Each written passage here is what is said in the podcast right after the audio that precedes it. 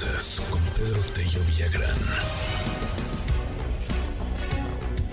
Cayó la recaudación del IVA en octubre, es el nivel más bajo en octubre en los últimos seis años, o sea, el peor octubre de los últimos seis años. Pedro, te mando un gran abrazo, buen día. Luis, ¿qué tal? Buenos días, qué gusto saludarte a ti también, a quienes nos escuchan. Hace unos minutos conversabas con el presidente de la Asociación Nacional de Pequeños Comerciantes y reflexionaban acerca del impacto que ha tenido la inflación sobre los patrones de consumo de las familias y de las personas en todo el territorio nacional. Y señalaba él que entre los productos que más destacaban por el incremento en precios a lo largo de este año está, por supuesto, que el pollo y diversos productos que son alimentos eh, naturales traídos directamente del campo. Pues bien, Información de la Secretaría de Hacienda y Crédito Público acerca de los ingresos obtenidos durante el mes de eh, octubre en las finanzas públicas revelan que la recaudación del impuesto al valor agregado, que es un síntoma muy evidente de qué está pasando con el consumo de bienes y servicios en todo el país, cerró ese mes, el mes de octubre, de octubre en un nivel de poco más de 75 mil millones de pesos ¿Esa es una cifra grande, pequeña o cómo la podemos ubicar en el contexto de la historia de este signo vital? Bueno, pues juzguelo usted. Ese dato coloca la recaudación del IVA en el mes de octubre en el nivel más bajo para un mes de octubre en los últimos seis años. Es decir, desde 2017 no se había registrado en un mes de octubre un retroceso tan importante, más bien, o un nivel tan bajo en la captación del impuesto al valor agregado. Y estamos hablando de que en México se consumen productos con tasa cero de IVA, productos exentos del IVA y productos y servicios a los que también se les carga el IVA. Y al margen del tipo de productos de los que estemos hablando, Luis Auditorio, la recaudación de este impuesto asociado al consumo registre un nivel tan bajo, habla evidentemente de lo que hemos venido señalando en este espacio acerca del debilitamiento de la actividad comercial como resultado del efecto de la inflación en los patrones de consumo de personas y de familias. Ya señalábamos y lo quiero repetir porque finalmente son signos vitales que se van sumando, que por ejemplo la eh, Asociación de Tiendas de Autoservicio y Tiendas Departamentales, la ANTAD, y las cadenas comerciales que ella representa, cerraron el mes de noviembre con el menor crecimiento en las ventas para tiendas comparables en lo que va de este año a pesar del buen fin.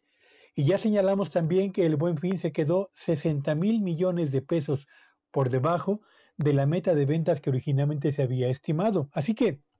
estos dos datos, más el bajo nivel de octubre del IVA, confirman la idea de que la economía mexicana avanza en ruta de rápida desaceleración en el cierre de este 2022, lo que termina al mismo tiempo por ser ratificado a partir del eh, informe que presentó ayer el INEGI sobre el indicador global de la actividad económica que cerró noviembre con un retroceso de 0.1% que se suma al retroceso que se registró también en el mes de junio y que confirma que desde los meses desde el mes de octubre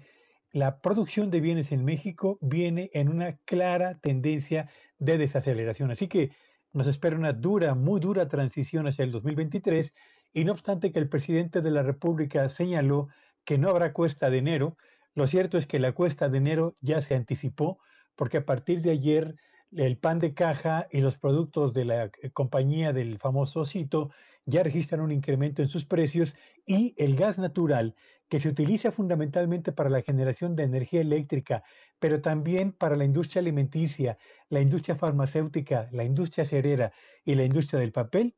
ha alcanzado en este momento sus niveles más altos en lo que va del 2022 y las perspectivas para el primer trimestre del 2023 apuntan hacia el mantenimiento de niveles elevados en un insumo fundamental para los sectores que ya he comentado. Así que no pinta bien la transición para el 2023, Luis. Pues no, no pinta, no pinta nada bien, querido Pedro, y tampoco pinta muy bien, de menos este primer trimestre que vamos a vivir, enero, febrero, marzo para el 2023, una eh, complicación pues a la cual ya estamos acostumbrados, la famosísima cuesta de enero, y, y pues ahí la recomendación, ¿no? También lo decía el presidente, pues, pues ahorrar, aunque sea, este, ahí tratar de, ser muy administrados en, en los gastos de, de fin de año, cuidar las tarjetas, que también van a estar subiendo cañón las tasas de interés. ¿Qué más les dirías a la gente? Pedro? Yo le diría que aproveche el aguinaldo, el que le queda, y su caja de ahorros, si la tiene todavía,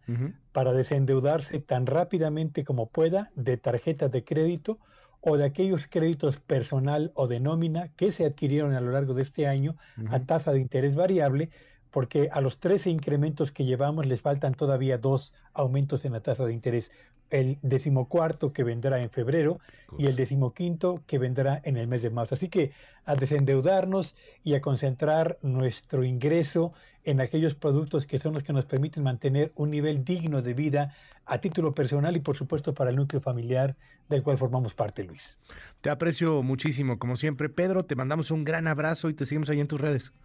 Sígame en Twitter en arroba Petello Villagrán y que este sea un espléndido martes para todos. Igualmente, Pedro, gracias. MBS Noticias con Luis Cárdenas.